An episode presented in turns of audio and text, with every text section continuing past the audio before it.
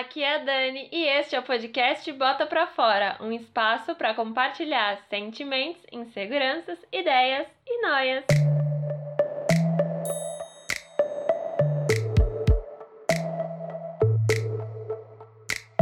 Sejam bem-vindas e bem-vindos a mais um episódio do podcast. Hoje eu tô aqui para falar sobre aquelas pessoas que deixam de responder a gente de repente, que somem, sim, desaparecem, sem deixar nenhum rastro, nenhuma pista. É sobre isso o assunto de hoje, o famoso ghosting. E para esse episódio eu trouxe uma convidada e vou pedir para ela se apresentar para vocês agora. Olá, que responsa em falar de ghosting. gente, eu sou Marina Roali, sou pesquisadora me considero alguém aí que transformou a própria curiosidade em profissão.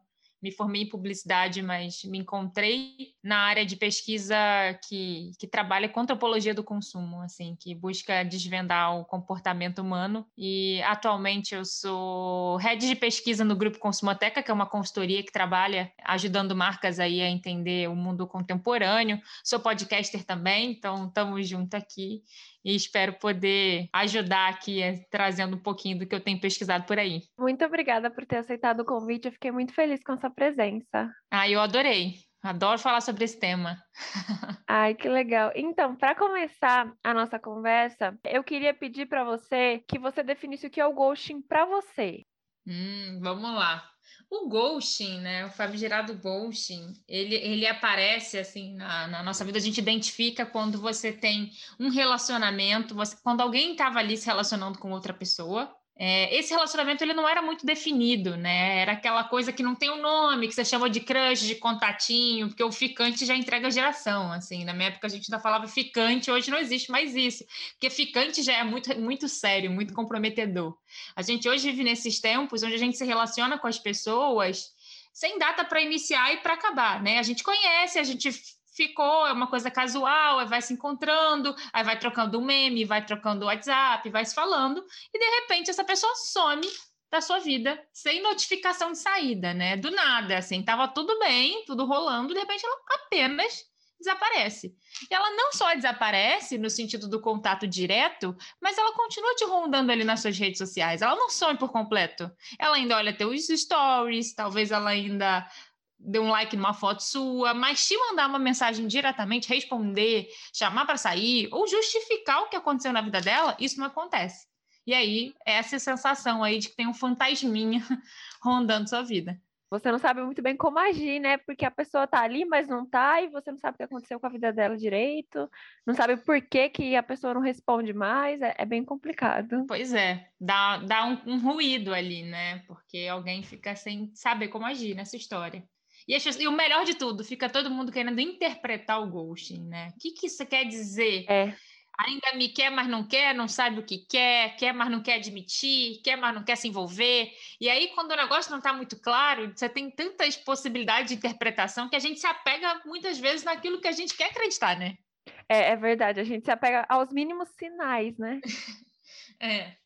Será que tá trabalhando muito? Não pode me responder? Tá vendo stories? Meu Deus, acho que a tia ficou doente. É, tem de tudo. Olha, eu já ouvi de tudo nisso de pesquisa. E já vivi também, né? Porque temos lugar de fala também, porque quem nunca recebeu ou nunca fez um ghosting também não estava vivendo. Sim, sim. É, antes de gravar esse episódio, eu fiz uma pesquisa no Instagram e perguntei assim para as pessoas, né? Você já fez ghost e você já recebeu e foi praticamente o mesmo tanto, assim, as pessoas é 50 50. Todo mundo já fez o ghost, todo mundo já recebeu o ghost. É, a gente a gente fala mal quando a gente é o, o ghostizado, né? Quem tá do outro lado da relação, mas todo mundo já fez de alguma maneira e também a gente às vezes associa muito a gênero, como se em relações heterossexuais, homens fizessem mais ghosting que mulheres. E não é bem assim, tá? Pelo que a gente vê aí de pesquisa. Uhum. É, eu queria também perguntar para você se você acha que agora a gente vivendo né, nessa pandemia mais online, essa tendência de sumir, ela tá mais presente agora nessa pandemia que a gente só tá falando, a gente não se encontra pessoalmente. Então a gente tem o online. As pessoas estão sumindo mais ou não? Olha, o que a gente vê é que tem mais gente buscando o outro para fazer um contato ali para suprir sua solidão. Você não está mais ficando com a pessoa ali por, por se relacionar por, pelo, pelo contato físico, mas tem muita gente que está buscando alguém para ter alguém para bater papo, gente que entra no Tinder para suprir solidão de conversa mesmo. E aí, de repente, quando você já saciou, já deu conta do que essa pessoa precisava, ela vai e some. Mas, em contrapartida, tem um outro movimento que a gente vê na pandemia também, é que tem pessoas que mantinham vários relacionamentos e tinham isso de ter vários ali os, os, contatinhos, e que com a pandemia, por questões de protocolos de segurança, estão repensando isso. Tem muita gente aí fazendo acordo de exclusividade agora para ficar na pandemia, não porque é um namoro, porque o casal se ama e quer ali é, é, essa exclusividade da, da ideia da, da fidelidade do amor romântico, mas por conta da, da, segurança do Covid. Então, olha, você não pode ficar com mais ninguém. Para a gente se ver, você não, não, pode se expor. A gente não pode se expor, assim. Então, a gente até estava entrevistando para fazer um, um, episódio do nosso podcast algumas pessoas na semana passada e eu ouvi um depoimento de um, uhum. um, um cara que, me, que tá saindo com um boy. Os dois, eles se encontram eles combinaram uma exclusividade, mas assim, puramente pela pandemia. Não é porque eles estão assim, meu Deus, quero namorar. Uhum. E é do uhum. tipo, quando o cara vai visitar ele na casa dele, ele, ele tem que checar se o cara foi de metrô ou de carro. Porque assim, se você vier de metrô, eu já não fico com você. Então tem uma coisa ali de uma quebra de espontaneidade que tá rolando muito forte na pandemia aí para quem tá solteiro, né? Então, muda um pouco, assim. Por um lado, tem. Acho que tem, tem dois tipos de comportamento. Tem aquele que tá falando com todo mundo e vai sumindo puramente pela solidão. E tem aqueles que estão buscando um relacionamento mais firme porque não tá podendo ficar ciscando aí em todo lugar. É, aí faz um acordo, né? E aí vai se virando como pode. Não, total. E você acha que agora as relações estão mais descartáveis? Pelo fato de ter o Tinder, de ter esses aplicativos de relacionamento? Uhum.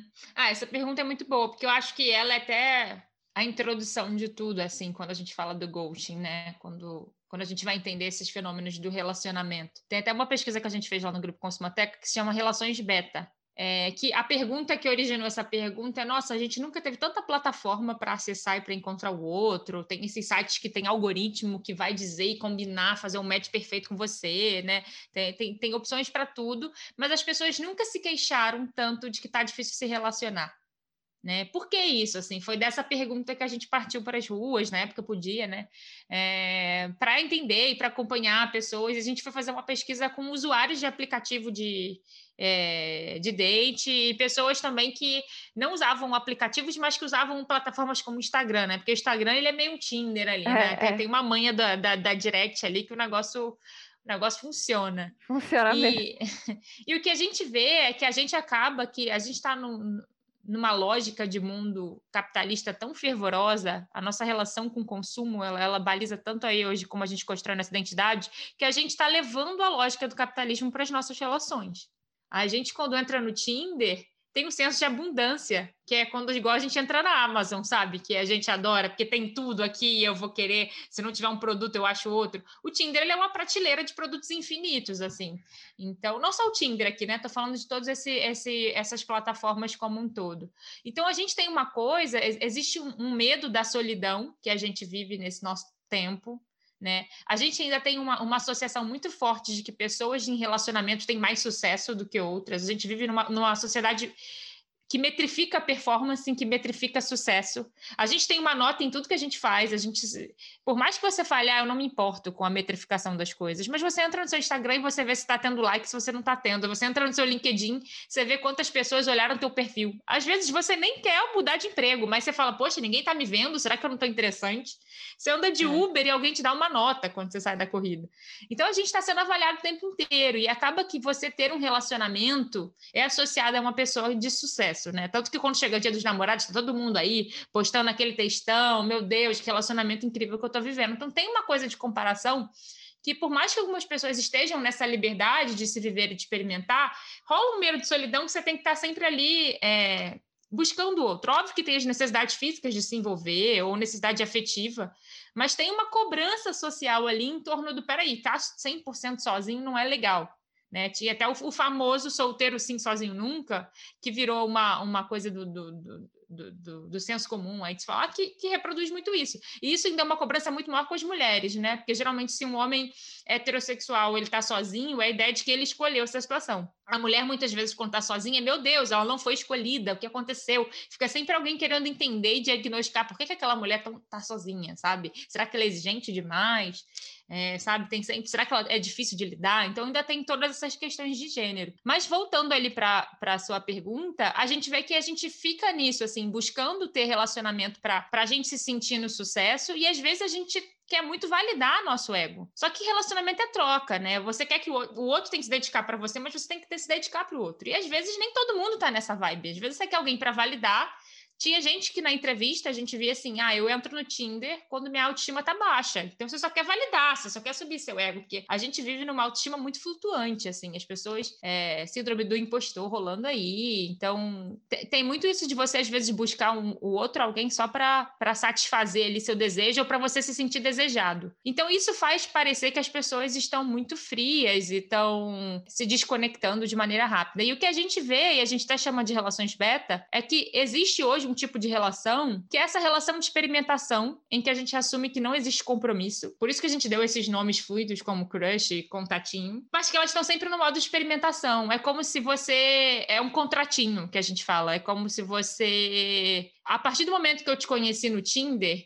eu assinei um contrato de que está tudo bem, eu não posso cobrar nada na sua vida, é fluido, é, é ah, somos modernos, somos contemporâneos, somos compromissados, eu não posso cobrar. Então, se eu sair com você no Tinder, por causa do Tinder, e semana que vem eu te vejo com outra pessoa, eu não posso cobrar, porque, assim, é, é o pressuposto da plataforma que você está conhecendo e está experimentando. Só que o ser humano não é tão simples assim como um algoritmo, né? Por mais descompromissado que você queira ser, a gente se envolve. Tem vários graus de envolvimento. Às vezes não é assim, meu Deus, o amor da minha uhum. vida, mas você se envolve. Então, quando você começa a sair com uma pessoa, saiu uma, saiu duas, saiu três, vocês não conversaram sobre isso, né? Porque é um contrato invisível. De repente, para uma coisa tá mais séria do que para outra. E aí dá ruído. Não tem como essas relações elas geram ruído. Porque você não sabe mais se você pode cobrar para o outro presença. Ai, vai ter um aniversário do meu amigo, né? Pensando em tempos pré-pandêmicos. Vou convidar vou levar. Aí um acha que você levar o outro para o aniversário do amigo, meu Deus, então vocês estão sério. Para o outro é nada demais. Nossa, passamos um domingo vendo Netflix juntos. Isso é muita intimidade. Nossa, acho que agora o negócio ficou muito sério. A gente foi vendo que cada um tem uma régua para entender o que é envolvimento, né? A gente não tem. E aí, e aí por isso que dá ruim, porque chega um momento que de repente uma dessas partes entende que de repente para ela não tá mais tão interessante, ou ela começa a sair com outra pessoa, ou ela não tá afim, ou ela não quer naquele momento, mas ela não consegue dizer não. E a gente no mundo capitalista é isso, né? A gente quer quantidade a gente não consegue fechar a porta. Por isso que muitas vezes tem um contatinho que ele, ele para de falar com você, ele gostou de você, ele te achou incrível, mas ele não gostou o suficiente para querer algo oficial. Então ele não consegue chegar para você e falar assim: "Olha, eu não quero mais", porque ele sabe que você pode fechar uma porta e ele quer deixar a opção em aberto. E aí ele fica ali vendo seus stories, né? Fazendo uma ali de não sei o que, está acontecendo. E aí você fica do outro lado, sem entender e se sentindo mal por ir cobrar essa pessoa, que é o que geralmente acontece. Que você fala, meu Deus, vai parecer a louca, a histérica, a possessiva, sabe? Eu me identifiquei muito com isso que você falou. Demais, demais, demais. Isso da pessoa tá ali, você não sabe porque ela não fala. Aí às vezes ela aparece uma vez e some daqui dois meses ela aparece de novo. E aí você não entende o que tá acontecendo. Nossa, é, é foi muito engraçado. E quando a gente começou a fazer pesquisa, pesquisa eu comecei a entender, e a gente foi decifrar, e a gente foi ler sobre, a gente foi entendendo que ele é, assim, era um, um sentimento coletivo. Mas às vezes as pessoas não falam tanto por esse medo do papel de trouxa, que é uma outra Sim. coisa da nossa sociedade, né? Que é, parece que aquele que sente mais, ele é um loser, ele é um perdedor. Como se se sentir muito ou se envolver por alguém fosse sinal de fraqueza. A gente tem um pouco isso, né? Tem, tem. E, e, são coisas, valores cultuados na nossa, nossa sociedade. Então fica essa, esse sentimento ali é, ruim que eu acho que algumas pessoas acabam sentindo, mas acho que se consola Tá, gente, todo mundo passa por isso, assim, é, é inevitável, é, assim, é, é, algo muito do nosso tempo. Sim, com certeza. Dá uma frustração, mas né, a gente tem que entender que todo mundo vai passar por isso. Todo mundo vai passar. E não dá para classificar também que, meu Deus, então todo relacionamento que você conhece alguém na internet ou no aplicativo vai ser, vai ser assim. Não, depende, né? O problema é assim, a, a, essa coisa da relação beta é que cada um tá numa frequência, e às vezes um tem uma expectativa que do outro é diferente. Mas quando você tem duas pessoas que realmente ficam na mesma frequência e que estão dispostas ali a, a, a, a mesma coisa, essa relação sai do modo beta, e você oficializa e entra num relacionamento. Então, isso pode acontecer. É por isso que às vezes você vê histórias ali bem sucedidas, assim, e fala, nossa, mas por que, que não aconteceu comigo ainda? Mas às vezes, para aquela pessoa que foi bem sucedida, teve de tudo, assim. Eu até brinco, estudei pra caramba aplicativo, e o meu namorado hoje eu conheci no aplicativo, assim. E as pessoas falam, nossa, mas por que deu certo para você? Eu falo, nossa, mas assim, antes de dar certo, eu não sei nem se eu posso dizer que deu errado, mas eu tive muitas outras experiências que eram outra vibe, sabe? Uhum. É, não dá para também culpar e falar, meu Deus, não dá para conhecer ninguém legal nos aplicativos hoje em dia. Uhum, sim, sim. Tem gente legal e, e não legal dentro e fora da internet, sabe? Então, isso rola também. Sim, sim. Eu conheço pessoas que se casaram com gente que encontrou dentro do Tinder. Então eu acho que dá para ter esperança.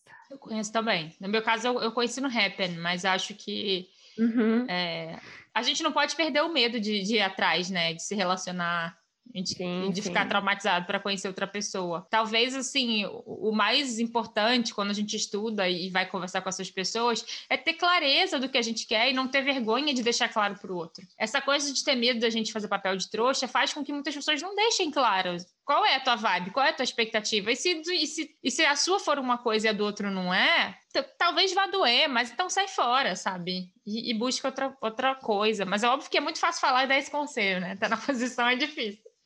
É bem difícil. É, é verdade. É, eu acho que o diálogo mesmo, né? Uma das coisas que falta em muitos relacionamentos e que às vezes acaba gerando esses ruídos, como você falou, a pessoa não explica o que ela quer e o outro não tem como saber o que a pessoa quer se você não explicar. Então, sim, a gente fica né? nessa. Né? Como a gente hoje não combina, e você não sabe até quando você está com aquela pessoa, a maneira de você saber que está tudo bem entre vocês é a manutenção do interesse, né? O que, que é manutenção do interesse? É ficar mandando mensagem, assim, vai ser o WhatsApp, vai ser marcar a pessoa no meme, vai ser a interação digital que vocês acabam tendo.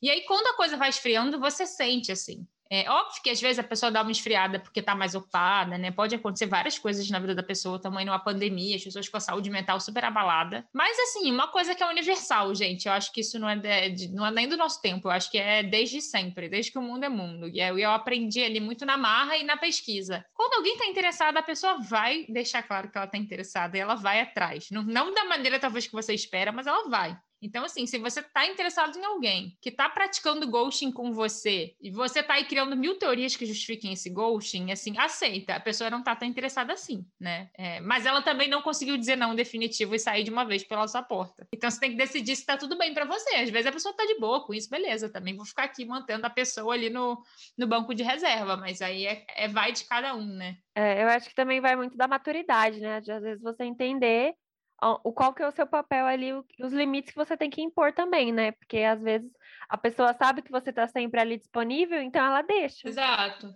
E quando ela quiser, ela volta. É, na verdade eu falei do ghosting, mas o, o ghosting, primeiramente, ele era associado à pessoa que sumia de vez, e aí teve, o, acho que é shadowing, né? Que é quando alguém fica rondando. Isso. Shadowing é quando a pessoa ronda você. Isso, tem. É, tem, acho que um que chama Routing também, que eu cheguei a pesquisar, que fala que é quando a pessoa te dá um like assim de repente, aí depois ela volta e reage ao seu stories. Também tem um que chama benching, que é você tá no banco ali de espera da pessoa. Você vê, a gente a gente leva essa lógica do consumo e do capital para as nossas relações. E acaba que o direct, ele vira muito esse lugar, porque pensa que o direct é um espaço seguro, ninguém tá ali, ninguém vê. Então, você pode mandar um negócio para o outro. Se você não, não receber, não for recíproco, ninguém vai saber. Então, a cara de pau fica mais aflorada. Então, é a famosa biscoitagem, ela rola solta, assim. Às vezes é só para às vezes é só uma manutenção de ego. Essa troca de emojis que rola no direct entre as pessoas. Você postou um conteúdo, uma foto, alguém manda um foguinho, aí você fica, meu Deus, uhum. me quer. Aí é bom também, né? É uma massagem no ego, mas aí depois você fica querendo que tenha mais coisa e às vezes era só aquele foguinho mesmo e, tá, e, e, e segue o baile. E, e, é uma maneira também do vai que cola. Às vezes você tá interessado em alguém, mas você é. ainda não, não conseguiu dar uma indireta ou tá com medo de levar um toco, você manda um emoji ali na DM e vê o que volta, né? Porque se a pessoa ela, ela dá papo depois, é porque você tem caminho ali para cavar para conseguir alguma coisa. Então, acaba que funciona. Com certeza. Às vezes, é, não custa tentar, né? Pois é. A questão é estar tá preparado aí para todos as, as, os resultados possíveis, né? Sim, com certeza.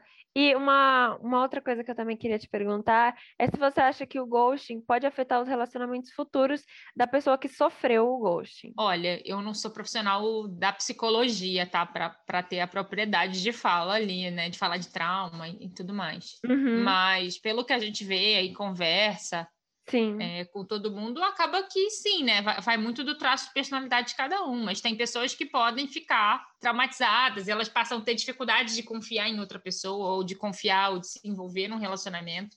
Porque elas às vezes estão acostumadas em relações onde, meu Deus, estava tudo bem, estava tudo incrível, e sem um motivo aparente o outro sumiu. E aí, toda vez que ela tá num relacionamento e tá tudo bem, ela tá sempre com medo dessa pessoa ir embora, né? Porque o ghosting ele pode acontecer do nada. Mas é complicado também a gente projetar no outro experiências passadas, né? O outro não tem essa culpa. Todo mundo chega com uma bagagem, né? Então, acho que ninguém chega aí a uma idade, certa idade da vida sem frustração amorosa alguma, né? Só se você não estava vivendo. E ter que lidar com isso é difícil. Então, acho que Sim. o diálogo acaba sendo um caminho muito, muito interessante, dependendo do perfil da pessoa, às vezes terapia, né? Entender, se autoconhecer pode ser um caminho interessante para você não não deixar de, de se abrir ali pro, pro outro, sabe? Porque ninguém tá livre de, de, Às vezes você sai com uma pessoa, você acha ela super interessante, você gosta, assim, foi, legal o momento. Mas você não quer mesmo realmente alguma coisa. Nem todo mundo que, que faz o ghosting é a pior pessoa do universo. Claro que não é a melhor prática do mundo, mas é o que você falou, assim, muita gente já fez e já recebeu. Então, acho que o caminho é se, se o ghosting é muito doloroso para você, tem pessoas que lidam bem com isso, né? Que praticam e fazem, mas se para você é muito doloroso, corta isso e foge de relação relações que tem ghosting e verbaliza e deixa claro, olha, para mim tudo bem, a gente sair, não, não quero exclusividade, não quero nada, mas eu queria comunicação, assim, se algum dia não estiver fazendo sentido, me avisa, vamos conversar. Tem maneiras de você conversar com o outro, né, criar acordos, verbalizar esses acordos sem parecer um louco obsessivo. E também se o outro te achar um louco obsessivo, assim, eu sou da teoria, quando sou eu a amiga aconselhando, assim, ah, gente, também eu não quero me relacionar com essa pessoa, sabe? Porque tem essa síndrome, esse medo do relacionamento sério que as pessoas têm como se fosse uma grande prisão Uhum. Né? Como se o relacionamento fosse sinônimo de, de fim da liberdade, que é muito problemática do nosso tempo, né? Essa coisa do individualismo, assim, que a gente tem exacerbado, como se o outro fosse uma ameaça para os seus planos de, de, de, sucesso pessoal. Então, é, é, é, um desafio do nosso tempo, mas a é questão de, de ir buscando um modelo que funciona para você.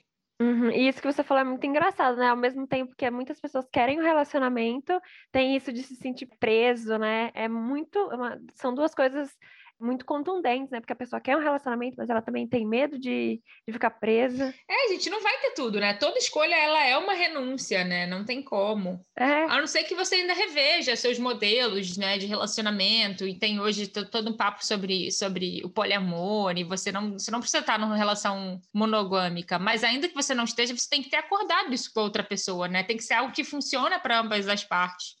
E também não adianta se enganar. Tem pessoas que às vezes topam estar tá numa relação não monogâmica, mas no fundo porque ela tem o medo de perder outra pessoa. Para ela não tá tudo bem. E aí também não é legal, porque alguém vai sofrer nessa história. Então, é. assim, é. a transparência, o jogar limpo, entender qual é a expectativa do outro é muito importante. Claro que não transformar tudo numa, numa grande DR e parecer que todo date ali é um papo de RH, mas acho que de forma leve as pessoas podem ir deixando clara quais são as suas, as suas expectativas. Sim, sim, com certeza. O nosso papo está chegando ao fim. Eu queria te perguntar se tem mais alguma coisa que você desejaria falar sobre esse tema. Ah, eu acho que eu gosto muito desse tema, porque sempre que eu falo dele e a gente vai, vai, vai pesquisar, ele me ajuda muito a entender mais assim comportamento. E até falando não só como pesquisadora, né? Mas como, como indivíduo, como alguém que já viveu solteira nesse mundo de, de plataforma de aplicativo, é, como conselho, assim, não como conselho de alguém que tá, ah, meu Deus, dei certo, mas da gente não, não não perder o medo, sabe? Não perder a fé no outro. E acho que assim, ter muito clareza do que a gente quer e da expectativa com o outro. E, e, e, talvez a gente não, não olhar as experiências por essa lógica de sucesso ou fracasso. Às vezes você vê uma história muito bacana com uma pessoa que não virou namoro, não virou outra coisa, mas a gente fala, meu Deus, tem um dedo podre, ai, só escolhi errado. Às vezes foi uma história muito bacana, ela não virou outra coisa, mas ela foi legal. Tenha carinho pela sua história, pela sua trajetória emocional. Tem pessoas que ficam, meu Deus, nunca namorei, e aí sofrem às vezes nunca namorou, mas viveu um monte de outras histórias. Assim, olhe para suas histórias com outro olhar. Vá aceitando, pense pelo ponto de vista dos momentos que você viveu. E não meu, do que, que isso virou para os outros, sabe? Se no, no, Natal, no final do ano, seu tio, sua tia perguntou se está solteiro, você falou mais uma vez que tá, ou se chegou o dia dos namorados, você não postou foto, porque tem muito casal infeliz também a gente só vê a parte da, da vitrine ali na rede social. Então, vá buscando isso, assim, com muita honestidade, vá deixando muito claro para os outros o que, o que você quer e, e não fuja, assim, né? Não fuja do outro por conta disso, assim. Acho que se eu tivesse me fechado para as plataformas digitais, para maneiras de conhecer o outro, porque estava traumatizada com uma situação ou outra, eu talvez não teria, não, não estaria num relacionamento bacana que eu acho que eu tô hoje. Então, acho que de conselho que eu deixaria aí seria esse. Aqui no podcast a gente tem um quadro que chama Pronto Falei, que é um quadro de dicas e indicações. Aí eu queria pedir para você deixar alguma indicação. Pode ser filme, série, livro, que você quiser indicar, Instagram, qualquer coisa. Ah, tem um documentário que tá na Netflix que se chama Amor e Sexo pelo Mundo, da Cristiane Amanpour. Eu acho ele incrível para a gente ver como relacionamento é algo socialmente construído, né? É, a nossa cultura ela muda muito e aí vai mostrando é, o, o, se relacionar em países como Índia, Japão, é, Alemanha. Eu, eu achei uma uma série muito interessante de assistir. Fica a dica desse documentário, então. Certo, muito obrigada pela sua presença. Obrigada a você. Tchau, tchau. É isso, o podcast de hoje fica por aqui. Eu espero que você tenha gostado do conteúdo. Se gostou, não esquece de compartilhar com os amigos, tá bom? Um beijo e tchau!